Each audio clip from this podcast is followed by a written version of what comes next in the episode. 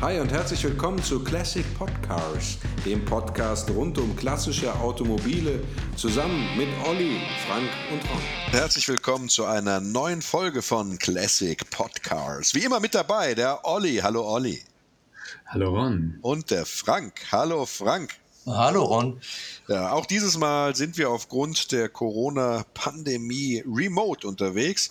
Ähm, das heißt, wir äh, zeichnen auf, sehen uns zwar über Zoom, aber sind äh, tatsächlich nicht in einem Raum, äh, was natürlich, und das seid ihr ja gewohnt, äh, möglicherweise auf die Tonqualität ein bisschen Einfluss haben wird. Ja, worüber sprechen wir heute eigentlich überhaupt, Frank? Über den Lada Niva, ein Fahrzeug, das die Community spaltet. Manche lieben den Lada Niva und andere hassen ihn. Also ich Darüber müssen wir sprechen. Ja. Ich liebe ihn. Wie sieht es mit dir aus, Olli? Also ich liebe ihn äh, erstaunlicherweise eigentlich auch. Das ist jetzt interessant, dass ich der gleichen Meinung wie Ron bin. Obwohl er keine Schlafaugen hat. Ja. Also ich finde, ich finde wieder, das ist wieder, das ist, der ist so unprätentiös. Ich finde, das ist einfach ein, ein ehrliches, ehrliches äh, Geländeauto, so, ne? Ohne Schnickschnack. Äh. Das droht, eine, das droht eine ganz langweilige Folge zu werden, weil ich finde den nämlich auch klasse, aber wir müssen dann halt ein paar Punkte rausarbeiten, die äh, wichtig zu erwähnen sind, warum der Lada Niva auch Gegner hat. Ja. Ich, ich finde viel schöner, weil es ist ja heute ist ja Heilig, Heiligabend. Ach so. Während ihr uns hört. Wir sind ganz milde gestimmt, richtig. Wir sind milde gestimmt und der, der Ron hat gesagt, wir brauchen ein Auto, was theoretisch auch der Weihnachtsmann hätte fahren können. Ja, das, das passt. Ja. Das passt. Ja. Kommt er überall durch. Ja, wo man überall durchkommt, genau. So. Also das würde ich sagen, in, in, weihnachtlicher Stimmung, heute am Heiligen Abend, in den Lada Niva. Da nehme ich mich zurück. Genau, wir können mal ein bisschen Nächstenliebe walten. okay. Wenn dir das linke, äh, der linke Kotflügel abrostet, dann halte auch den rechten hin. Das ja, schon, zum Beispiel. Das steht da schon in der Bibel. Ja, in der Bibel steht auch, sie fuhren in einem Ford. Das ist Karlauer. 5 Euro für die Karlauer Kasse.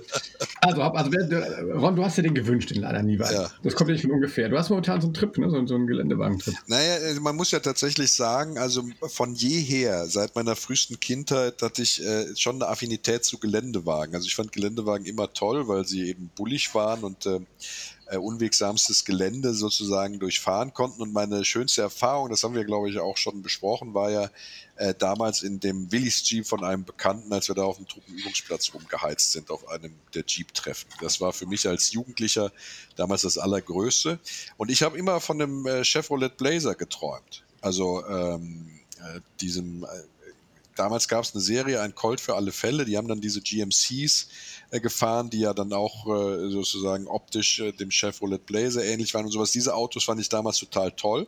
Und es gab ähm, äh, aber auch ein paar Geländewagen, die ich äh, anderweitig toll fand, nämlich natürlich den Land Rover, den Willys Jeep, äh, den Renegade, der ja dann sozusagen die Fortentwicklung des Willys Jeeps war und unter anderem natürlich auch den Lada Niva weil der Lada Niva sowas von, wie soll man das sagen, in seiner genialen Einfachheit ein so robustes und doch so wahnwitzig geländegängiges Fahrzeug war, äh, dass er damals schon äh, einen Kreis an Bewunderern hat und dann hieß es immer so, wenn irgendjemand wieder mit einem LJ80 Suzuki vorbeikam, warum kaufst du nicht einen richtigen Geländewagen? Hä, was soll das denn sein? Ah ja, ein Lada Niva, das ist ein kompromissloser Geländewagen.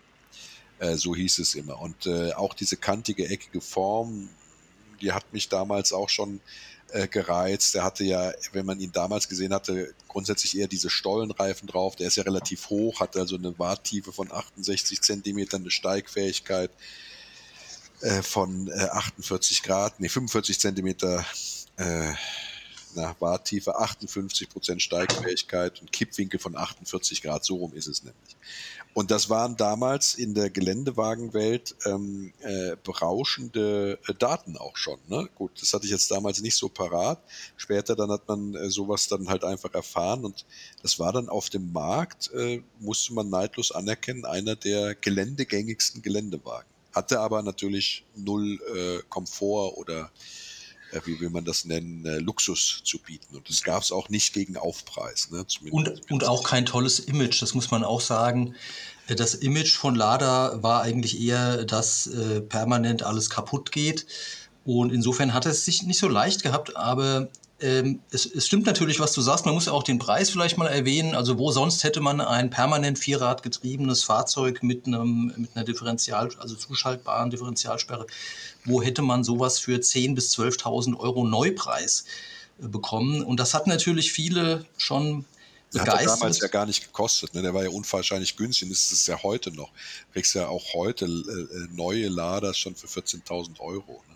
Teile, Teile-Situation auch hervorragend. Genau. Also es gibt einiges, was dafür spricht. Ja. Die Unterhaltskosten sind es nicht, das kann ich schon mal verraten, weil die sind nämlich relativ hoch. Echt? Ist das so? Ja, also was Versicherung oder ähm, ja, Steuer wird da auch nicht so gut einsortiert. Ähm, er ist ja auch jetzt relativ durstig, nachdem er wie eine Wand ähm, da steht. Ähm, Klar, der CW-Wert wie ein Scheunentor, ne? Ja, und selbst diese 1,7 Liter Einspritzmotor ist also jetzt nicht sonderlich sparsam.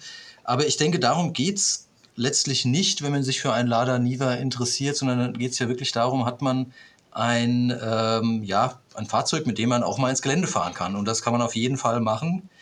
Man kommt überall gut durch. Durch diese hohe Bodenfreiheit, wie du sagst, und all diese Features, die er, also zumindest was Geländetauglichkeit betrifft, die er mitbringt. Was ich interessant finde, ist, wenn man, ihr habt gerade gesagt, es gibt ja auch aktuell, äh, gibt ein aktuelles Modell. Also ich finde, da musste im Straßenverkehr immer zweimal hingucken, ob das jetzt ein altes oder ein neues Modell, mhm. weil die sich ja echt fast gar nicht verändert haben. Ja, es, ja. Gibt, es gibt eine Sache, daran erkennt man es, ob es alt oder neu ist, weil auch der Niva hat in seiner fast 40-jährigen Geschichte ja dann schon mal einen Facelift erfahren. Das war in den 90er Jahren. Ich meine, 1994 kam der gefaceliftete Niva auf den Markt.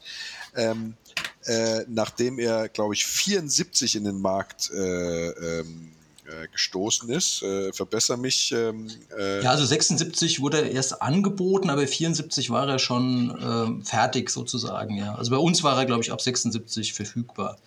Ja, genau. Und äh, man erkennt also, ob es ein neuer Niva ist, also neuer in Anführungsstrichen oder ein alter Niva, erkennt man vor allem an der Heckklappe, weil bei den äh, bis 94, so zumindest meine ich mich zu erinnern, ist es so, dass die Heckklappe äh, bis äh, oberhalb der Rücklichter reicht und äh, ab 94 ist sie dann vergrößert und reicht bis zur Stoßstangenoberkante und die Heckleuchten sind dann entsprechend auch jetzt ähm, äh, senkrecht an den Seiten befestigt und waren vorher halt äh, waagrecht am Heckblech befestigt. Das heißt also, wenn man ein Auto sieht, wo die, wo die äh, Heckklappenkante oberhalb der Scheinwerfer ist, dann ist es eine alte Ausführung, von denen übrigens aufgrund der nicht vorhandenen Rostvorsorge so, also wirklich wenige nur überlebt haben. Ähm, und äh, wenn dann also die, die Heckklappe bis zur Stoßstange geht, ist es ein neueres Modell zumindest. Ja, ja inzwischen, inzwischen kann man ja diese Rostvorsorge, das ist ja wirklich ein ganz kritischer Punkt, äh, kann man die ja ähm, quasi dazu bestellen, wenn man sich für einen Neuwagen, einen neuen Lada Niva entscheidet. Dann kann man das äh, ordern, dass er quasi wie ein Oldtimer versiegelt wird. Und das ist äh, auf jeden Fall auch eine sinnvolle Investition, diese Hohlraumversiegelung mit, ich glaube, Mike Sander oder was die da für ein Prä Präparat verwenden ja, werden ja alle möglichen Fette sozusagen mhm. angeboten. Es gibt ja. nicht nur Mike Sanders, sondern es gibt ja auch noch andere, äh, die das anbieten. Und es gibt ja übrigens in einer der älteren ähm, äh, äh, Oldtimer Markt oder Oldtimer Praxis, ich weiß gar nicht, wer es hatte, die haben einen Langzeittest mit diesen Fetten mal gemacht. Ähm, das war ganz interessant. Die haben also tatsächlich äh, äh in, in, in Blech äh, äh, diese Fette reingespritzt in Hohlräume und haben die dann auf so einen Versuchsaufbau über einem Jahr sozusagen der Witterung ausgesetzt und äh, danach äh, dann entschieden, welches Fett tatsächlich vor Korrosion am besten geschützt hatte. Und ich weiß, Mike Sanders hatte ganz gut abgeschnitten, war aber, glaube ich, nicht das Beste. Ich habe nur nicht mehr auf der Latte, welches das Beste war. Aber das, man findet diesen Test ja mit Sicherheit, wenn man, danach sucht. Also für, für mich ist faszinierend, obwohl er so äh, zur Rostanfälligkeit neigt und es viele Nahtstellen gibt, auf die können wir ja noch eingehen, mhm. beispielsweise äh, Dachkanten oder wo, wo das Dach eben übergeht in die, in die Heckklappe. Es gibt verschiedene Nahtstellen, die problematisch sind, die besonders rostanfällig sind, äh, Scheibenrahmen auch problematisch, die üblichen Stellen, die wir sonst auch immer aufzählen. Die im Spritzbereich äh, liegen, auch. Da kommen wir, ja, kommen wir ja nachher noch zu. Ne? Ja, und trotzdem, und das ist ja gerade das Faszinierende, ähm, trotz all dieser Probleme, denen man natürlich auch Herr werden kann mit einer gewissen äh, Erfahrung und Raffinesse, und trotz der Tatsache, dass er schlecht verarbeitet ist und der Kunststoff ganz mies ist aus Russland, es gibt ja so viele negative Aspekte auch und trotzdem ist er eben äh, so populär. Olli und Ron hatten ja schon einige Gründe genannt, warum das so ist. Ähm, also für mich ist das irgendwo auch faszinierend, wenn dann ein so einfaches Fahrzeug, was so schlecht ausgestattet ist, so laut lärmt, ähm, und relativ viel verbraucht, ähm, schlechte Schadstoffwerte. Also wenn es dann trotzdem so populär ist, dann muss es ja andere triftige Gründe dafür geben. Das finde ich ganz faszinierend an dem, ja. an dem Lada Niva. Also es gab ja eine, ist ja eine ganz interessante Entwicklung. 1966 war das ja, glaube ich, als äh, äh, UAZ, also UAZ, ähm, äh, wie der Hersteller, der russische Hersteller des Lada Niva sich ja schimpft, ähm, äh, eine Kooperation einging mit Fiat. Und die haben dann zusammen ähm, äh, ja, äh, ähm, äh, also beziehungsweise andersrum, in Lizenz durften die Russen dann also äh, den, den, den, ähm, äh, na, ein, den, die Fiat-Limousinen nachbauen. Ich komme jetzt gerade tatsächlich nicht äh, darauf, welche genau es war. Äh, und haben dann äh, das größte Automobilwerk äh, überhaupt ähm, äh, aufgebaut. Ne? Und zwar in dem kleinen Ort Togliatti ne? oder Tog, Togliatti, äh, wie man es russisch ausspricht, weiß nicht. Auf jeden Fall liegt das an der Volva, Volga und ist auch heute noch das größte Automobilwerk der Welt. Ja? Und dort wurde dann äh, zuerst der UAZ 2101 gebaut. Das war also äh, eine Kopie dieser, dieser Fiat-Limousine von damals, äh, der 124er Limousine, meine ich, möchte mich aber nicht festlegen lassen. Ähm, äh, ich glaube, es war der Fiat 124 als Limousine, der dann dort also als ja. UAZ 2101 in mhm. Lizenz vom Band lief. Und diese Kooperation ähm, äh, mit, mit Fiat, die also 66 startete, 69 liefen diese, diese Limousinen vom Band, also war das Werk fertig und die gingen in die Produktion. Äh, ähm, diese Kooperation endete dann, aber das Urzwerk blieb bestehen. Und dann hieß es damals, okay, jetzt haben wir dieses riesen Automobilwerk, Fiat ist ausgestiegen, der war sowieso nichts für unsere scheiß Straßen, die wir hier haben, weil er äh, äh, unsere Straßen nicht auf Westniveau sozusagen sind, wenn man in die kleineren Ortschaften und sowas geht. Das heißt, man braucht ein geländegängigeres Fahrzeug.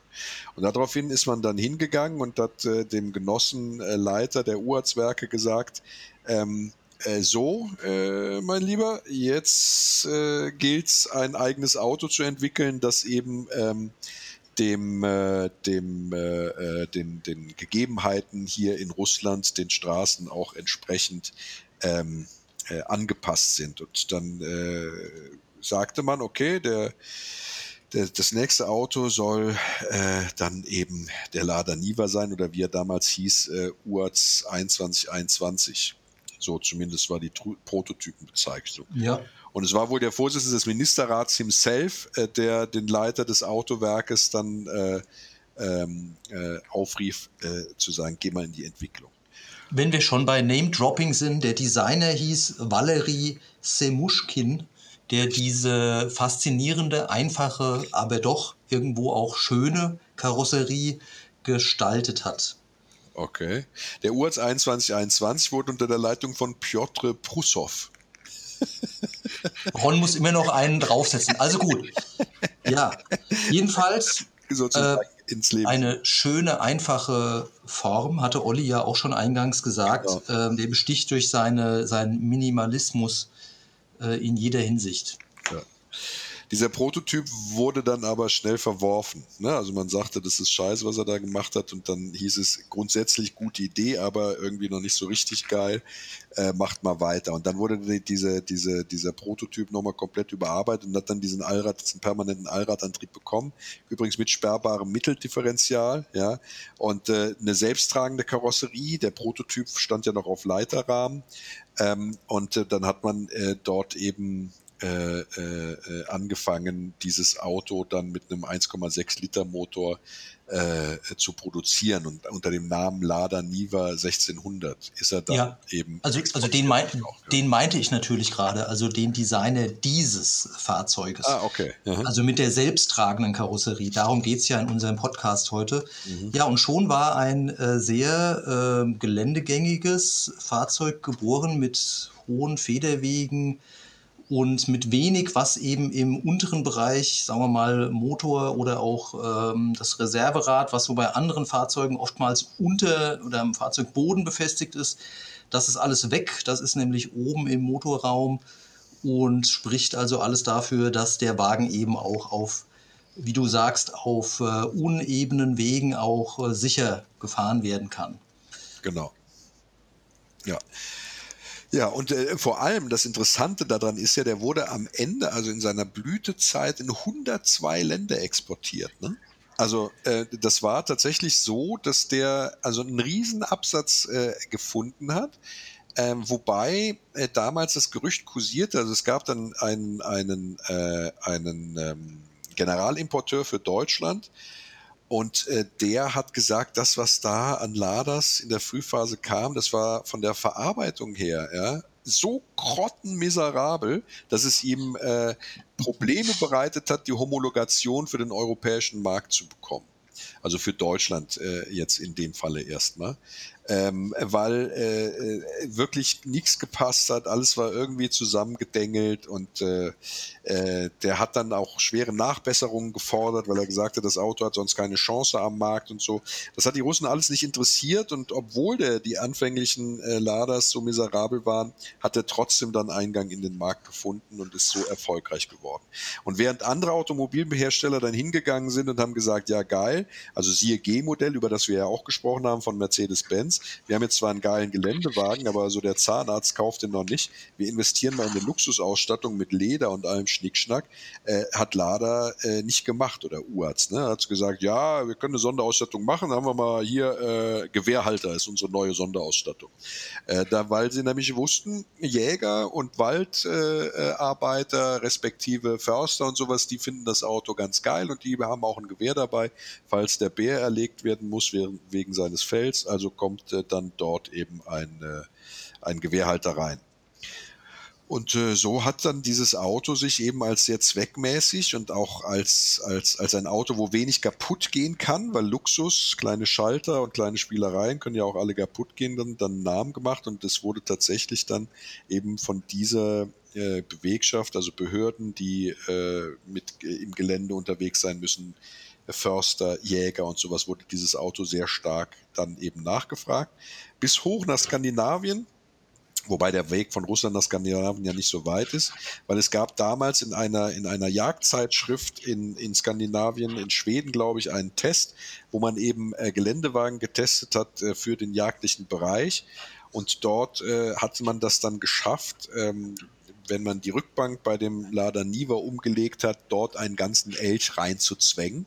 Äh, und das äh, hat wohl dann auch dazu geführt, dass ähm, auch der, der Schwede gesagt hat, okay, das ist ein super Auto für die Jagd, da kommst du überall mit hin, da kannst du den Elch aus dem Gebüsch zerren und auch noch verladen. Und äh, das, das ist das Maß aller Dinge noch dazu günstig. Und wenn er kaputt ist, schmeißt du weg und kaufst gerade einen neuen, weil er nichts kostet. Das ist ein starkes Argument, Ron. Trotzdem würde ich es gerne mal sehen. Ein Elch, ein Elch in einem Lada Niva. Okay, das ist eine selbstbewusste äh, Ansage, aber schön. Ich meine, ja. 1000 Liter, 1000 Liter äh, Stauraum im Gepäckteil, ja, äh, wenn du die Rückbank umlegst, das ist nicht wenig. Ja?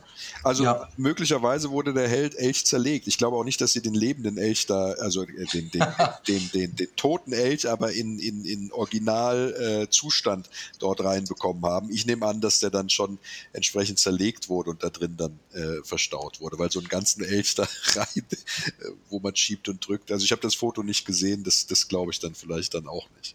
Also reisende Paare, die bauen ja oft die Rückbank komplett aus und dann hat man wirklich, äh, wie du sagst, eine sehr große, ähm, sehr viel Raum hinten, um zu laden oder Boxen einzubauen und alles Mögliche. Es wird ja viel von, von Outdoor-Reisenden, Weltenbummlern und so, kann man den Wagen ja ganz toll mit umbauen. Es gibt ja auch allerlei Zubehör für einen festen Dachgepäckträger oder mhm. ja, äh, na, wie heißt das, diese Stoßfänge und Nebelscheinwerfer und alles Dingsbums da, genau. Zusatzscheinwerfer, Leiste und so weiter. Ja. Sogar Seilwinde kriegst du. Ne? Ja, ja, es gibt mhm. auch in Deutschland Importeure, die sich sehr darauf spezialisiert haben, das Grundmodell des Lada Nivas dann äh, entsprechend zu pimpen. Also beispielsweise indem ähm, der, der Luftansauger äh, hochgelegt wird über die Dachkante mhm. äh, oder dann halt äh, Kotflügelverbreiterungen ähm, Seilwinden, die äh, stärker sind als das, was im Lieferprogramm ist, diese ganzen Anbauten, Trittbretter und sowas, äh, Sonderlackierungen in einem kratzfesten Lack und also da gibt es eine ganze Menge von, von äh, Importeuren, die da auf dem Markt eben dann den Niva 2.0 anbieten, äh, der dann überarbeitet zu dem äh, gut betuchten Kunden kommt und dann eben nicht mehr 15.000 kostet oder 14.000, sondern dann eben 25. Ne?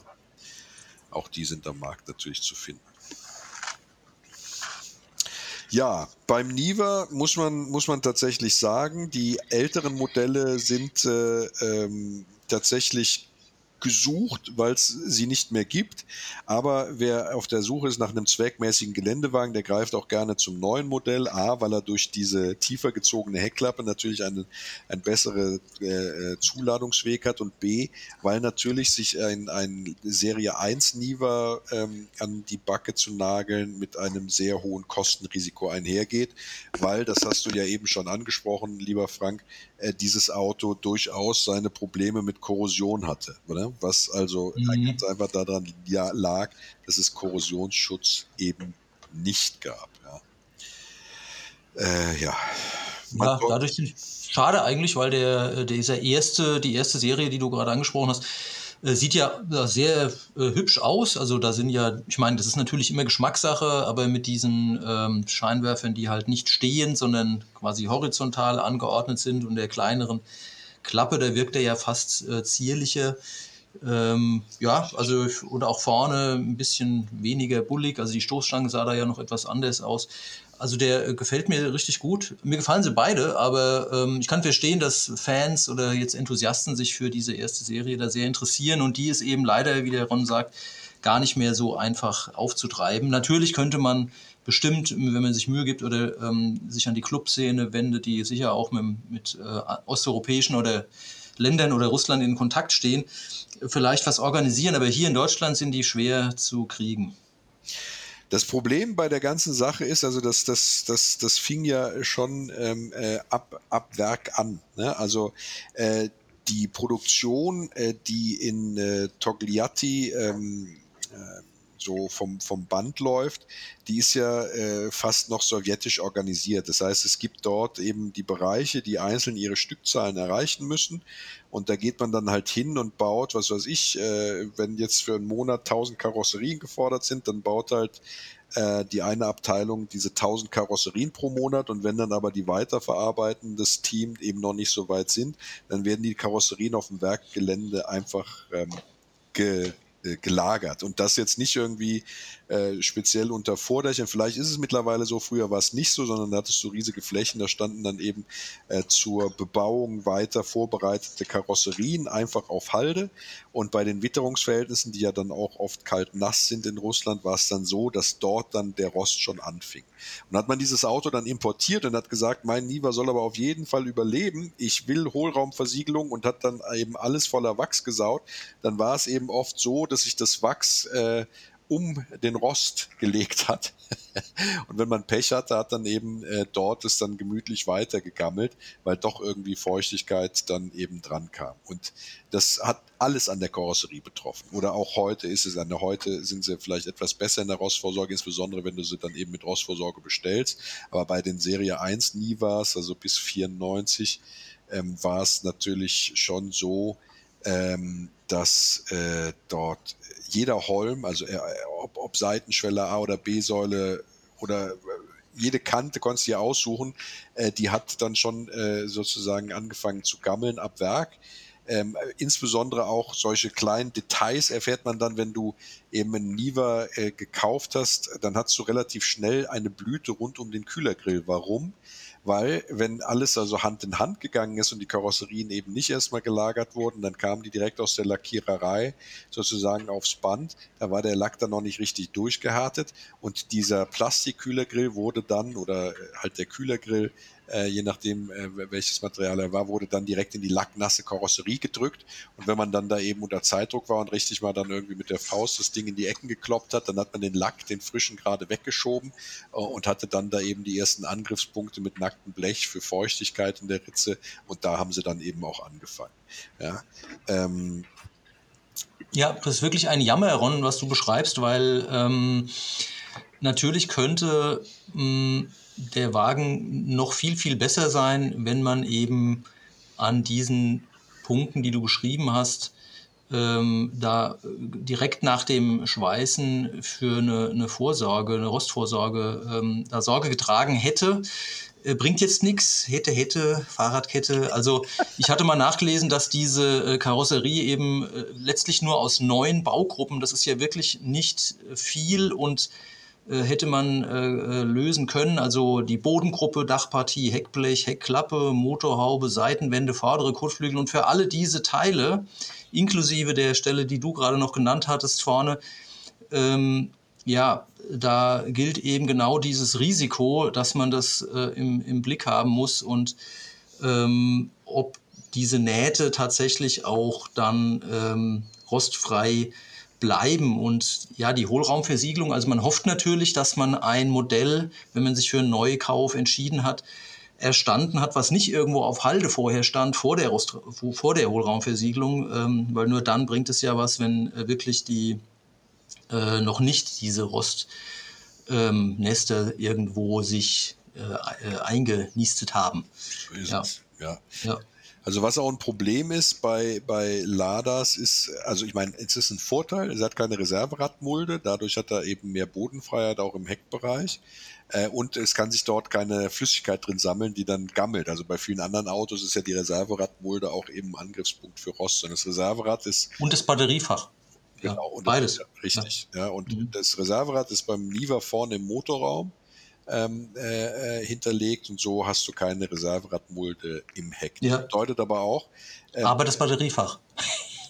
Das ist bei dem ja. im Heck, siehst du, das wusste das, ich überhaupt Nein, nein, nein, das ist, das ist vorne, also vorne rechts im ja. Motorraum. Aber das ist wirklich ein Problem, weil da die Wasser, äh, dieser Wasser, na, wie sagt man, ein kleine, kleines Röhrchen ähm, runterläuft und da pinkelt dann quasi von oben vom Dach ähm, kann da Wasser abgeleitet werden und das sammelt sich dann in dem Batteriefach. Das ist wirklich ein Problem, weil dann oh, okay. kennen, ja, kennen ja die Oldtimer-Freunde von vielen anderen Modellen, dass dann eben dieses Batteriefach äh, durchgammelt, durchrostet. Ja. ja. wobei das bei anderen Modellen ja deswegen der Fall ist, weil Batteriesäure dann vielleicht irgendwann mal ausgetreten ist. Auch, ja, ja. Genau, und das äh, sorgt ja. natürlich für verheerenden Lochfraß. Ja. Aber ein, ein ganz großes Problem beim Niva ist noch ähm, der Kraftstoffeinfüllstutzen wenn du dieses Auto sozusagen im Gelände bewegst, dann kann es durchaus sein, dass mechanische Kräfte auch mal auf diesen Einfüllstutzen wirken und dadurch das Zuflussrohr beschädigen. Diese, diese, diese, diese Beschädigung sorgt dann dafür, dass geringe Kraftstoffmengen dann eben auch austreten und mit der Zeit das Blech angreifen. Das ist noch nicht mal so das Allerschlimmste, sondern das Schlimmste ist dann ein penetranter Benzingeruch im Innenraum. Der jetzt, äh, weiß nicht, wenn du jetzt irgendwie klar äh, Litern von Wodka irgendwie nicht reinschüttest, vielleicht sogar untergeht, ja.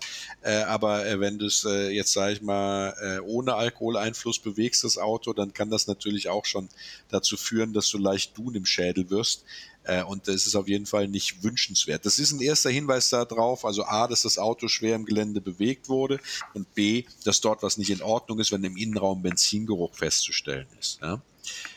Ähm, die vorderen Radhäuser sind ein großes Problem bei dem Auto, ähm, weil die äh, äh, natürlich dadurch, dass der Rost äh, ähm, na, Rostvorsorge nicht so toll ist, da wird ja alles gegengeschleudert gegen die Radhäuser und äh, vorne ist äh, wohl immer ein Problem gewesen beim Lada Niva. Warum weiß ich nicht, aber diese Radhäuser sollte man sich sehr genau äh, angucken.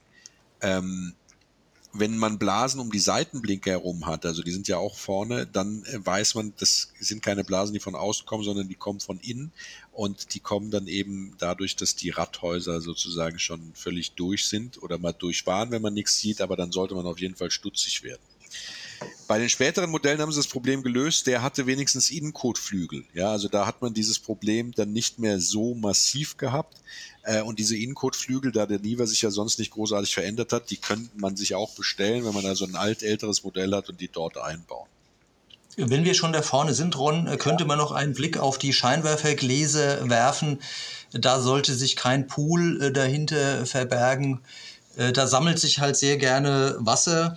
Da ist wohl, also wenn man ähm, ein, ein Birnchen äh, wechseln muss und die gehen halt dann deswegen leider auch kaputt, äh, stellt man fest, dass man zum einen den Scheinwerfer ausbauen muss und zum anderen, dass es dort unten eben eine, ja, so eine Art Kuhle oder einen Ring gibt, äh, wo sich das Wasser sammelt. Das ist auch ein bisschen schwierig. Manche äh, Lada Niva ähm, Fahrer, die versuchen das dann mit, ähm, ich weiß nicht, mit, mit Fett auch oder eben, vielleicht kann man auch mit Silikon arbeiten, keine Ahnung. Also das abzudichten, dass eben die, dass kein Wasser äh, in dieses Scheinwerfergehäuse fällt. Mhm, okay. Äh, dringt, eindringt. So. Ja. Übrigens ganz witzig ist, äh, e-, egal welche Kaufberatung du liest, ja, äh, überall steht drin, dass Spaltmaße nicht unbedingt ein Hinweis, also schlechte Spaltmaße nicht unbedingt ein Hinweis auf äh, Verformungsschäden infolge eines Unfalls sein müssen, sondern die Spaltmaße wären schon am Werk so katastrophal das, gewesen. Ja, mich als äh, Triumph Spitfire-Fahrer wundert äh, sowas ja nicht. Das kann mich gar nicht schockieren. Ja. Aber es ist ein sehr wichtiger Hinweis, Ron, ja. weil man ja wirklich ähm, von anderen Herstellern da ähm, vielleicht ein bisschen verwöhnt ist und bei dem Lada Niva geht alles halt ein bisschen grobschlächtiger zu, aber hat auch dann an anderer Stelle, da kommen wir hoffentlich auch noch drauf, auch Vorteile. Also absolut. Ja. Ja. ja. Also mhm. man kann festhalten, was, was sozusagen Rost angeht, Rost ist überall. Äh, mhm. Insbesondere sollte man, wenn man sich dazu entscheidet, es gibt auch einen, einen, eine, eine Cabrio-Version, die heißt California und die wurde von der Karosserieschmiede Pohlmann hergestellt. Ähm, da muss man ganz ehrlich sagen, ja, das ist vielleicht ein Exot und steht dem Auto auch ganz gut. Nur Pohlmann hat sich einfach nur damit begnügt, die Karosserien aufzuschneiden. Sonderlich äh, verstärkt wurden die nicht. Und das hatte natürlich eine elementare Auswirkung auf die Verwindungssteifigkeit äh, dieses, dieses, dieser ganzen Konstruktion Lada Niva. Und wenn dann dieses äh, Lada Niva Cabrio California ähm, äh, im Gelände bewegt wurde, eben auch, äh, dann kann das schon sein, dass das Auto tatsächlich schief ist. Also das sollte man sich da tatsächlich angucken und äh, sollte in, in, in, in California äh, schlechte Spaltmaße haben, dann würde ich sagen, lohnt sich trotz der Legende von den miserablen Spaltmaßen ab Werk doch ein genaueres Hingucken, ob das Auto nicht vielleicht auch insgesamt von der Symmetrie nicht mehr so ganz gerade ist. Ähm, die Technik, äh, lieber Frank, das, das Triebwerk kennen wir. Ne? Da haben wir schon mal drüber gesprochen. Das ist nämlich das Triebwerk aus dem Fiat 124 im Grunde. Äh, ja. Das, äh, äh, ähm, also äh, es basiert auf dem 1,2 Liter Triebwerk aus dem Fiat 124. Ähm, Im Lada Niva war es ein 1,6 Liter Aggregat. Es gab mhm. auch noch ein 1,3er Aggregat, das haben die Russen ja. aufgebaut in Lizenz. Das äh, können wir aber vernachlässigen, weil die, die waren so unbeliebt, ähm, dass ja. gar nichts groß am Markt geschafft haben. Das 1,6er äh, Triebwerk, das war ja das Standardtriebwerk und meines Erachtens lange Zeit auch das einzige, äh, weswegen der Lada Niva ja auch äh, Lada 1600 hieß. Ne? Ja, also das äh, sehe ich auch so. Also es gab äh, später dann mal noch einen Dieselmotor 1.9er von Peugeot, aber genau. lange, lange Jahre war eben dieser 1.6er Benziner, das war die, die, äh, die Wahl, also bis 94. Ja. Und dann gab es ja ähm, auch äh, quasi so eine Übergangsphase, wo äh, noch die alte Karosserie verkauft wurde, aber eben schon mit dem Nachfolgemodell, also dem 1.7er, der dann ähm, schon diese neuere Technik an Bord hatte. Also dann, das war dann auch kein Vergaser mehr, glaube ich. Ne? Das war dann genau, das war dann kein Vergasermotor mehr. Ja, ja. Auf jeden Fall bei dem 1.6 ist es interessant, weil wir interessieren uns ja tatsächlich eher für die Serie 1. Ähm, ja? Ich glaube. Der Ron, okay. Gut. Ja. Ich glaube bis 86 ja. äh, mit einem ungeregelten Cut, ja. Mhm, ja, genau. Ohne Cut, ohne Cut. Und dann äh, von 86 bis 91 mit U-Cut, ne? So rum war es. Ähm, auf jeden Fall äh, ist es so, dass dieses 1.6er Triebwerk, das hatte zwar stolze 76 PS, aber auch das war viel noch zu wenig. Und da es ja schon mal ein, ein, ein Triebwerk war, wo die Verdichtung verringert wurde, damit der Ostsprit äh, da drin gefahren werden kann, der von der Qualität, von der von der Länge der Kohlenstoffketten sozusagen geringer war, also der Oktanzahl, ähm, wurde die Verdichtung verringert, dass das also gangbar gemacht wurde. Das heißt, dieses Auto war jetzt nicht unbedingt ein Rennwagen. 130 Stundenkilometer, das war die Spitze, aber darüber hinaus ging halt nicht viel. Und dann gab es damals schon Tuner, die eben für diese, diese, diese Motoren eine scharfe Nockenwelle ähm, äh, angeboten haben und, äh, und auch andere Ventile. Und wenn man das aber umgebaut hat, und diese Umbauten wurden oft gemacht, insbesondere dann auf dem Exportmarkt, dann führte das natürlich dazu, dass das sowieso schon an seine Grenzen gebrachte Triebwerk, äh, ehemals 124, in Lizenz von äh, nicht immer motivierten russischen äh, Arbeitern äh, gebaut, äh, dann schnell an seine technischen Grenzen äh, ge ge, äh, äh, gekommen ist. Und deswegen empfiehlt sich das, also wenn man also einen alten 1600er kauft, wo noch der originale Motor drin ist, dann sollte man auf jeden Fall äh, dort, wenn man meint, der wäre ein bisschen schwach auf der Brust, mal einen Kompressionstest machen und gucken, ob der Motor tatsächlich noch das hält, was er, was er tatsächlich äh, äh halten sollte. Ne? Ja, wenn er noch in Ordnung ist oder war damals äh, zu der Zeit, hatte er ja den Vorteil durch die niedrige Verdichtung, konnte man den natürlich mit Normalbenzin fahren, aber äh, das ist ja jetzt schon, äh, gibt es ja schon lange nicht mehr. Also heute ist das kein Argument mehr. Heute wünscht man sich lieber ein bisschen mehr Leistung.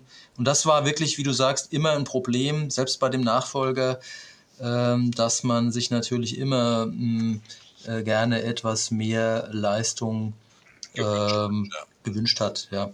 Ja. Das sind Ketten, äh, Ketten, also der hat Steuerkette, der Motor, ähm, aber das ist auch ein Problem. Oftmals wurde das Auto gekauft und danach nie wieder gewartet, weil man gesagt hat, es lohnt sich nicht, den zu warten, weil wenn das erste Wartungsintervall äh, Intervall ansteht, dann ist er sowieso schon überall durchgerostet.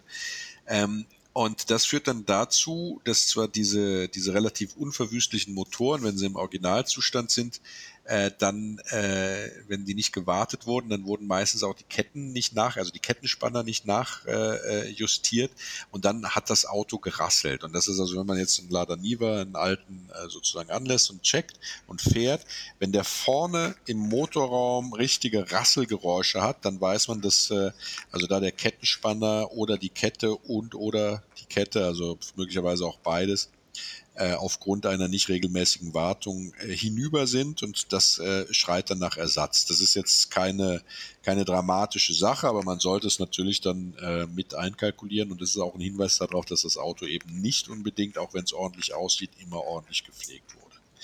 Ja. Ja, ist ein wichtiger Aspekt, weil das ja überlebensnotwendig ist für den Motor. Wenn die Steuerkette hin ist oder ein Rad überspringt, äh, dann äh, stimmt das ja, saust der Kolben im falschen Moment an die Ventile. Also äh, ja. insofern sollte man das tatsächlich beherzigen, was du sagst, Ron, ja. Wobei ich tatsächlich glaube, dass das ein Freidreher ist. Ich glaube, die haben keinen Berührungspunkt, selbst wenn äh, sozusagen die, äh, die Todpunkte, unterer und oberer Todpunkt sich überschneiden. Ähm, also ne, eigentlich sollte es ja nicht der Fall sein, dass die sich so entgegen, wenn die Ventile offen sind, dann sollte nicht äh, der Kolben nach oben mhm. gehen. Ähm, aber äh, ich glaube, das ist ein Freiläufer, der würde dann nichts kaputt. Er möchte aber meine Hand nicht für ins Feuer legen. Aber ich glaube, ich meine, das wäre, hätte ich gehört. Weil kapitale Motorschäden in der Form, man trotz also dieser, dieser Steuerkettenlängung respektive mangelnden Spannung ähm, äh, davon hört man wenig. Was aber ein großes Problem ist, äh, das ist, ist der, der, der, der Kurbelwellensimmering zum ähm, äh, äh, also das sieht man, wenn, wenn man, wenn man am Öl deutlich Getriebe austreten sieht, äh, äh, wenn man am Getriebe deutlich Öl austreten sieht, so rum, ja, dann ist meistens der ähm, Kurbelwellensimmering äh, zerschossen, was also, wenn diese Autos tatsächlich im Gelände bewegt wurden, durchaus auch normal ist. Das hat aber dann eben auch was anderes zur Folge, und zwar, ähm, dass meistens, wenn diese Autos so viel im Gelände bewegt wurden, die Kupplung auch äh, hinüber ist. Ne? Kupplungstest ist ganz einfach, einen hohen Gang einlegen. Und wenn man dann äh, Gas gibt und die Kupplung kommen lässt, dann sollte der Motor absterben, wenn also dass die Kupplung noch in Ordnung ist. Wenn man mit anfahren kann oder dann der Motor sozusagen weiterläuft, dann ist die Kupplung runter, greift nicht mehr und deswegen kommt sich Motor und Kupplung dann nicht so sonderlich in die Quere. Äh, äh, und äh, dann äh, heißt es, neue Kupplung muss, muss her. Und das ist dann relativ teuer, auch beim Lada Niva weil es schon eine ganz schöne Scheißarbeit ist äh, und Kupplungen nie unbedingt eine günstige Arbeit sind. Und das schlägt dann schon so, so mit 6, 650, 700 Euro durchaus zu Buche, wenn man es nicht selber machen kann. Ne? Ja, eine Einscheiben-Trockenkupplung. Nie war sie einfacher zu wechseln als beim Kadett E, aber wir reden ja nicht über einen Kadett E, leider. wir, wir reden, ja über einen Lada Niva. ja, du hast völlig recht, Ron. Ja, wir reden auch nicht über die äh, modernen VWs äh, mit einer Doppelkupplung. Äh, ja, das ist ja dann noch größerer Spaß. Aber ja. Ne, ja. Ähm, was haben wir noch? Technisch ist er ja eigentlich ganz geil. Vorne mit der Vorderradaufhängung äh, mit ja. Einzelradaufhängung vorne und der, der Starrachse hinten, aber immer mit äh, äh, zwei Stoßdämpfern pro Seite, ne? Ja. Vier insgesamt äh, mit dem, mit dem, äh, ja, also vom Fahrwerk her muss man sagen, eben dadurch, dass der vorne die Einzelradaufhängung hat, war der tatsächlich auch auf normalen Straßen recht komfortabel zu fahren. Ne? Ja, nur, also komfortabel schon, nur eben laut. Also das ist, genau. wird immer wieder von den Fahrern auch kritisiert dass zu wenig gedämmt wurde. Ähm, und zwar nicht nur innen, ich meine, das könnte man ja die, für, noch versuchen. Also manche versuchen das ja auch zu verbessern, indem sie dann in der Karosserie, in den Türen Dämmmaterial verbauen oder auch, ja, also im Innenraum, also versuchen eben äh, das zu verbessern. Naja, gut, also das ist eine Geschmackssache, je nachdem, wie weite Strecken man damit fährt ähm, oder ob man jeden Tag als Pendler unterwegs ist, dann kann einen das vielleicht anfangen zu nerven. Ich glaube, im, im Gelände ist einem das nicht so wichtig, weil da ist man abgelenkt, äh, da muss man auf andere Sachen achten, wenn es dann ein bisschen lauter ist, ja. Naja. Ja. Wusstet ihr übrigens, dass die Niva-Geschichte jetzt mit Chevrolet weitergeht? Nein, aber das wirst du uns gleich erzählen. Ja, also es gibt jetzt ein Joint Venture wohl zwischen, zwischen äh, UAZ und, und Chevrolet und die bringen den Niva jetzt auf den Markt. Also in, in der komplett neu, ja, also auch optisch, sieht richtig scheiße aus. Äh, aber auf jeden Fall wird er weiterleben. War das jetzt, war das jetzt ernst gemeint, Ron? Also ich habe ihn noch gar nicht gesehen, aber. Ja. Ja, okay. Mhm. Da bin ich jetzt gespannt. Ja. Äh, also, warten, wenn ihr mal Zeit habt, ja. Also, ja. Was, was bleibt zu sagen? Also, man, gut, der hat halt noch Elektrik, muss man sagen, keine Elektronik. Die ist wohl feuchtigkeitsanfällig, weil niemand daran gedacht hat, bei einem Geländewagen die ausreichend gegen Feuchtigkeit zu schützen. Das ist ein Problem, das kann also dann auch mal zu Ausfällen führen, äh, wenn wenn äh, wenn wenn es stark regnet oder ähnliches. Das ist wohl eins der Leiden, die echte Niva-Fans einfach in Kauf nehmen.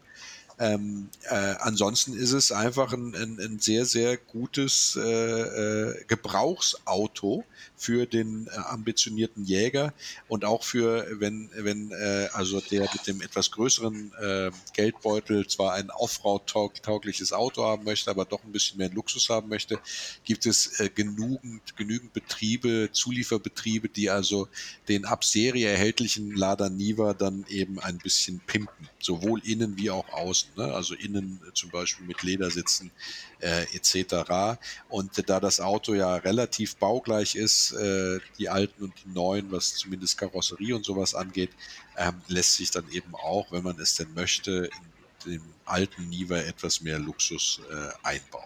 Ja.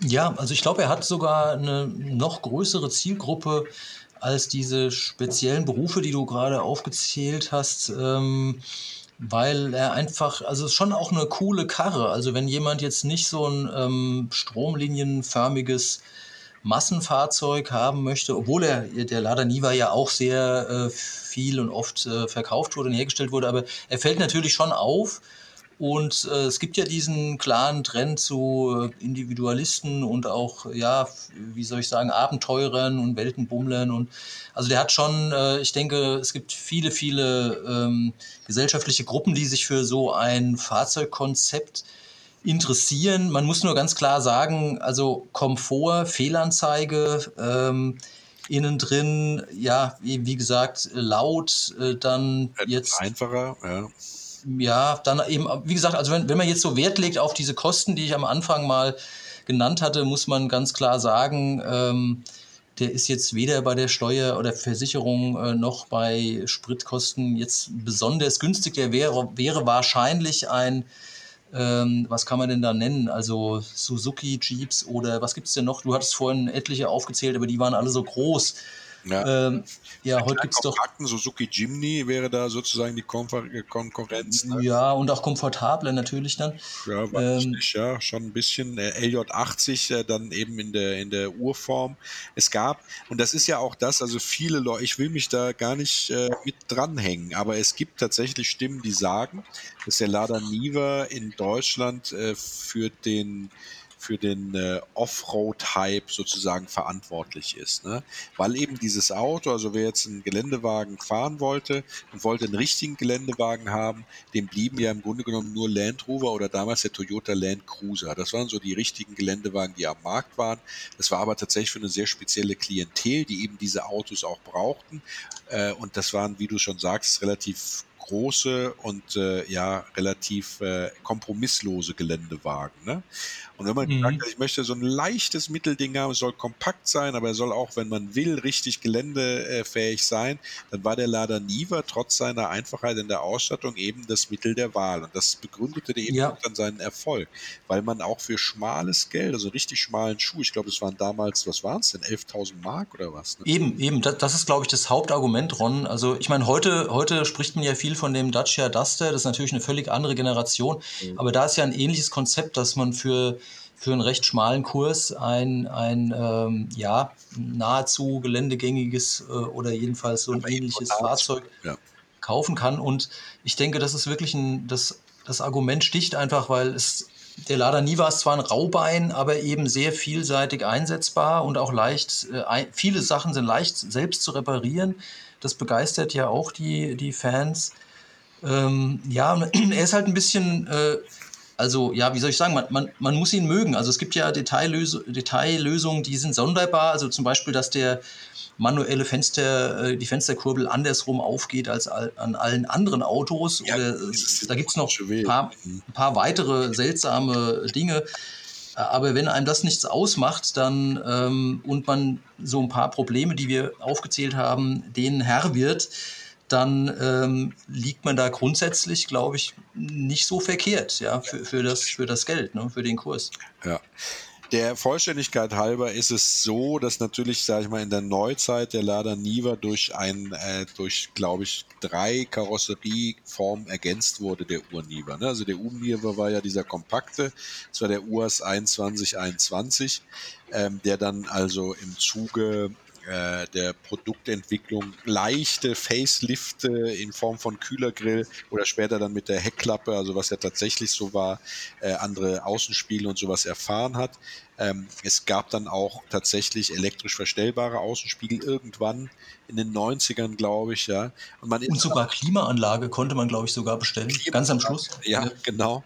es gibt aber auch auf dem Niva basierende weitere Fortentwicklung, mhm. also den 2329, das ist sozusagen ein Doppelkabinen-Pickup ähm, es ja. gibt den 2131, UAZ 2131, das ist der Lada Niva als Viertürer mit einem entsprechend wesentlich längeren Radstand. Es gibt wohl einen, der heißt 2121, jetzt muss ich, will ich nicht lügen, 8 müsste es sein. Der hat auch einen längeren Radstand, ist aber nach wie vor ein Zweitürer. Und dann gibt es auch noch so einen richtigen Offroader, also ohne Dach und ohne Türen. Ähm, was äh, der für eine Typenbezeichnung hat, weiß ich allerdings nicht. Aber das sind dann tatsächlich eben äh, doch dann ähm, äh, äh neuere Karosserievarianten, die man sozusagen dann äh, aufgrund des Druckes des Marktes dann eben doch nochmal mit konstruiert hat. Aber das war dann tatsächlich später in den 90ern, 2000ern, dass die dann dazu kamen. Und wenn man vom Urniva spricht, also mit der kurzen Heckklappe und sowas, da gab es dann tatsächlich nur den Niva oder eben nicht den Niva. Und das fand ich natürlich auch sympathisch, weil wenn du heute, wenn du in so ein Autohaus gehst und sagst, äh, guten Tag, ich interessiere mich für einen Dreier BMW, äh, dann äh, hast du erstmal per se ähm, vier Motorvarianten mindestens zur Verfügung. Ja? allein bei den Benzinern und dann noch äh, verschiedene Dieselvarianten. Äh, dann hast du da tausende, äh, wie soll man sagen, Ausstattungsvarianten und Merkmale. Du hast eine Sportline, du hast alles, also was auch immer du willst, ja. Und beim Niva ist es so, da sagst du so, Schatz, heute kaufen wir einen Geländewagen und dann gehst du in den Laden und dann sagt er dir, gut, du kannst einen grünen oder einen blauen haben und dann sagst du, ach, komm, nehmen wir den blauen. Und das war's. Und das ja. war's. Ich meine, das ist ja. geil, oder? Ja, schon. Also wenn man, äh, ich meine, mir, mir, darf man ja auch nicht zu viel Auswahl anbieten, sonst komme ich ähm, in, ins Schlingern. Ähm, äh, und im Moment gibt es ja, ironischerweise, Ron, gibt es ja auch gerade den Trend, Mercedes-Benz hat es, glaube ich, diese Woche ähm, an die Presse gegeben, dass sie die Anzahl ihrer äh, Motoren ähm, im, beim, im Neuwagen äh, in der Neuwagenproduktion deutlich, deutlich reduzieren möchten. Natürlich aus Kostengründen, dass man also nicht mehr eben diesen Wildwuchs hat, den du gerade äh, beschrieben hast. Also natürlich hat das alles seine, seine zwei Seiten. Es ist jetzt schwer, das hier so zu verallgemeinern, ob das äh, segensreich ist oder nicht, wenn man nur ein äh, Modell und einen äh, Motor zur Auswahl hat. Die Wahrheit liegt wahrscheinlich irgendwo in der Mitte, aber man muss halt eben auch ähm, gucken, dass das Ganze noch ökonomisch ist, also die Herstellung. Und das, das ist ja eigentlich das Faszinierende, Ron, dass dieser Wagen für äh, so wenig Geld äh, im Vergleich zu Wettbewerbern auf den Markt kam, dass man, dass die, die Fahrer und die Fans ja auch einige Einbußen oder andere Nachteile an anderer Stelle gerne in Kauf genommen haben. Ja. Ähm, und das ist dann letztlich auch eine Glaubensfrage, ob man dann sich dafür begeistert, für das Konzept oder, oder nicht. Es gab ja, ja in der Automobilgeschichte, also es sind vielleicht ist es zu viel, jetzt vom Niva äh, dorthin abzuschweifen, aber es gab ja so eine ganze Menge so konzipierter Modelle. Der Citroën 2CV, also die Ente war ja ein Beispiel. Der Fiat Panda war ja im Grunde genommen auch ein ja. Beispiel, ja. Tolles Auto, ja. Ja, auch ein tolles Auto, über das wir hier mal sprechen können. Aber es gab halt so ein paar Beispiele, da mhm. gab es das Auto, dieses Auto in verschiedenen Farben und das war's. Da gab es dann irgendwann mal eine Sonderausstattung, da war dann roter Streifen drauf und es hieß dann irgendwie anders. Aber ansonsten äh, ist das Auto das Auto gewesen geblieben. Ne? Was sagt denn der Olli dazu? Ist der eingeschlafen überhaupt, wenn wir hier die ganze Der träumt Nein. von dem Tiger. Der, der träumt. Tiger Urban. Ähm, ja, ich kann ja, könnt ja mal an der Stelle äh, kann ich ja was zu Trivia erzählen. Ja, das ja, ist doch mal toll. Super. Ja, es nämlich. Ja. Wisst ihr, in welchem, welchem berühmten, sogar also Roman und auch Film, der, äh, der Nein. Die, der, der, die Niva? Der Niva, oder? Der, der Niva, glaube ich, ja. Der Niva, klar. Ähm, das ist ein russisches Auto, das ist männlich. Das war ganz leicht für Ron. ja, wisst ihr oder wisst ihr nicht? Nein, weiß ich nicht. Nein. nicht. Den, den, den Chick. Ah. Den, den, den Roman äh, kennt ihr bekannt von, ähm, von Herrndorf, glaube ich, heißt der, ne? Der, ähm, äh, ist ja unheimlich bekannt geworden, ist letztes, letztes Jahr, vorletztes Jahr verfilmt worden. Und da geht es auch um so, so eine, so eine Coming-of-Age-Komödie, wo die, äh, wo so zwei Jungs, oder was heißt Komödie, ähm, so eine Geschichte, und sind zwei Jungs, äh, Teenies, die äh, mit so einem Lada Nive abhauen. Äh, hellblau und schön verrostet. Und den, den gibt es eins zu eins auch in dem Film. Ah, okay. Das passt doch. Das perfekte Abenteurerauto. Ja, du kommst überall genau. durch. Ja. Es ja. ist relativ unauffällig. Ja, und kann sogar von 14- oder 15-Jährigen gefahren werden. Ne? Ja, so einfach, du kannst auch nichts kaputt machen. Das wollen wir jetzt hier nicht propagieren, aber das hat wohl funktioniert. Aber ich habe mich gefreut, dass es wenigstens mal einen Film wieder zu, ja. zu dem Auto so direkt noch einen Roman. Ansonsten ehrlich gesagt so außer über ein paar Derek-Folgen und äh, äh, Polizeiruf 110 hat er es dann tatsächlich nur in so Statistenrollen dann geschafft. Ja. Mhm. Derrick-Folgen wollen wir nicht gering schätzen. Ist ja absolutes, absoluter Kult. Ich meine, äh, ich hätte ihn auch mal äh, in, in dieser ZDF-Serie da mit diesem Tierarzt, der da in den Alpen wohnt. Ah, das kann sein. Oder ist das gar kein Tier, ist ein echter Arzt, glaube ich, ne? Bergdoktor? Bergdoktor, genau. Ich ja. glaube, dass da auch ab und zu ja. so ein Förster mal mit so einem Niva quer durchs Bild fährt. Ein Welterfolg, auch diese Serie. Ja. Ja, ich bin durch, Männer. Ich, mir fällt nichts mehr ein. Ja, wir wollen ja auch die vielleicht unsere lieben äh, Hörer, Hörerinnen und Hörer da draußen auch jetzt mal zur Bescherung entlassen, oder? Nee, nee, nee, ja. Kinder, wir haben noch einen ganz wichtigen Punkt vergessen. Ne? Preise. Ja. Siehst du, Preise. So sieht's aus. Ja, aber heute ist doch Weihnachten. Da, da, das, jetzt hat nachher einer so einen, ja, ist denn heute schon Weihnachten? Jetzt hat nee. einer so einen Lader auf dem Weihnachtsbaum stehen und jetzt verraten wir die Preise. Wenn ein Lada Niva unter dem Weihnachtsbaum steht, dann und der soll halbwegs was taugen, dann fängt es so ungefähr bei 4000 Euro an. Also darunter ist schwierig. Ron äh, wägt seinen Kopf, bewegt seinen Kopf von links nach rechts. Er, er ist da nicht so sicher, ob das stimmt also ich hatte ja mal so eine Phase, wo ich der Meinung war, ich müsste meine Jugendträume tatsächlich nicht nur in Spielzeug, ich habe übrigens auch Lada Nivas natürlich als Spielzeugautos ähm, äh, oder Modellautos. Davon bin ich ausgegangen. auch aus Russland. Es gibt einen tollen russischen äh, Modellautohersteller, der den Niva in übrigens fantastischer Qualität mit äh, äh, wirklich einzeln gefederten Rädern und sowas auf den Markt gebracht hat. Aber äh, davon jetzt mal abgesehen, will ich euch nicht langweilen. Ich habe ja das letzte Mal bitter erfahren müssen, was meine Modellbau-Sammelleidenschaft bei euch für Emotionen hervorruft. Deswegen genug der Modellautos, aber ich hatte ja auch mal so eine Phase, wo ich gesagt habe, im Grunde genommen fährst du die ganze Zeit Proletenschüsseln, aber als Kind hat dein Herz doch immer für Geländewagen geschlagen. Und da der Willys Jeep zu teuer war, um mir einfach mal so einen zu kaufen und der LJ80 doch nicht so ein richtiger Geländewagen ist, hatte ich dann gedacht, die Nivas, die sind gar nicht so teuer, guck sie dir doch mal welche an, weil die werden ja zum Teil angeboten für 1000 Euro, für 1500 Euro, also unter 2000 Euro, angeblich mit TÜV. Und da bin ich halt hingegangen, habe mir so zwei, drei Nivas angeguckt, in dem Preissegment unter 3000 Euro, muss ich ehrlich sagen. Und dann war es schon so, also die hatten alle irgendwo beginnenden Gammel. Das war tatsächlich so zu beobachten. Manche hatten auch schon Flicken draufgebraten und die für 1500 Euro waren auch einfach in einem Scheißzustand. Die hätten noch zwei Jahre fahren können und dann entweder komplett restaurieren, was sich nicht lohnt, oder äh, ähm, äh, dann stehen lassen. Und da ist es so, du kriegst auch schon, je nachdem, was dein Anspruch ist, unter 3000 Euro Autos, wo, wenn du ein bisschen handwerklich begabt bist äh, und jetzt auch keine Angst davor hast, dann auch mal zum Schweißgerät zu greifen, durchaus Autos, wo du sagst, ja, die lohnt es sich zu erhalten. Die sind nicht so schlecht, dass man sie stehen lassen müsste. Aber ich gebe dir absolut recht, wenn du da keinen Hang zu hast und einfach ein Auto haben willst, das fährt, wo du mit in die Inspektion fährst und wenn was dran ist, einfach in der Werkstatt nicht zu viel für bezahlen musst und das erstmal auch in Ordnung ist, sodass du zwei Jahre mindestens mal Ruhe hast, das fängt bei 4000 Euro an. Da bin ich ja, das, da gehe ich mit, Ron. Würde ich auch so sehen. Genau. Und äh, dann, also sage ich mal, wo du auf der sicheren Seite bist, sind so diese 6000 Euro Autos. Wobei wir auch, ganz ehrlich, Frank, ich habe ja. mir wirklich einen Wolf gesucht, um wenigstens drei Einser Lader Nivas zu finden. Und ja, das glaube ich. Bereich um die 6000 Euro waren dann eben auch schon entsprechend ähm, der eine angeblich äh, unangetastet. Das glaube ich einfach nicht, aber der sah wirklich gut aus. Wenn er angetastet war, dann war er gut gemacht. Äh, und die anderen waren natürlich alle schon geschweißt, aber angeblich in einem guten Zustand. Und das ist eben auch das Problem vom Lada Niva, auch von der Serie 1. Dadurch, dass der bis auf die Heckklappe ja im Grunde genommen unverändert gebaut wurde. Gut, der Einser, der hatte Rundinstrumente, das sah schöner aus äh, äh, im Innenraum, der hatte ein bisschen filigranere Außenspiegel und so weiter und so fort. Ähm, aber es, es ist ein Lada Niva. Ja, es ist einfach ein Lada Niva, der immer noch für 14.000 Euro neu zu erhalten ist. In interessanteren Motorvarianten, mit Einspritzung, technisch weniger anfällig.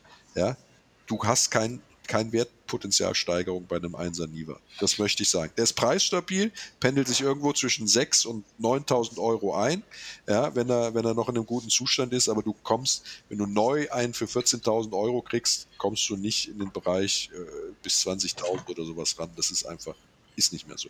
Das wird jetzt kommen, wenn die Produktion irgendwann eingestellt wird und der neue Niva in dieser Chevrolet-Konstellation auf den Markt kommt, dann wird auch der Lada Niva sich preislich irgendwie entwickeln. Aber im Augenblick ist es einfach ein saugeiles Auto für den Offroad-Fan, was für einen schmalen Kurs in einem guten Zustand zu bekommen ist.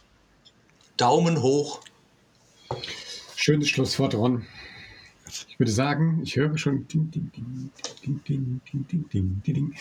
Ich höre schon die Glöckchen klingeln. Wir wollen jetzt, liebe, liebe Hörerinnen und Hörer, euch das, an das Niva-Glöckchen klingen. Ähm, ja, wir hoffen, ihr hattet wieder viel Spaß mit unserem Podcast heute zum Lader Niva. Und äh, ja, ihr bleibt uns auch nächstes Jahr gewogen, ja, wenn es wieder zweiwöchentlich heißt. Was heißt das so?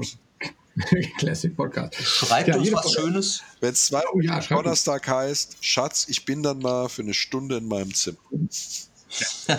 genau. Bitte nicht stören. Postet draußen an. Ja, in diesem Sinne, liebe Leute, bleibt äh, gesund da draußen, fahrt vorsichtig. Äh, Wir freuen uns auf ein weiteres äh, Jahr mit euch und äh, unseren klassischen Schätzchen. Hoffentlich nächstes Jahr dann, wenn wir alle geimpft sind, gibt es wieder Treffen und Ausfahrten. Ähm, solange machen wir erstmal hier remote weiter. Und äh, ja, wenn es euch gefallen hat, dann gebt uns einen Daumen hoch, gebt uns fünf Sterne bei Apple Podcasts. Äh, schreibt uns ähm, konstruktive Kritik, ähm, wertschätzendes Lob oder Autowünsche an äh, nette Menschen at classicpodcars.de. Genau. Ansonsten heißt es von unserem Team eine besinnliche, fröhliche äh, Weihnacht und äh, einen äh, guten Rutsch ins hoffentlich erfolgreiche Jahr 2021.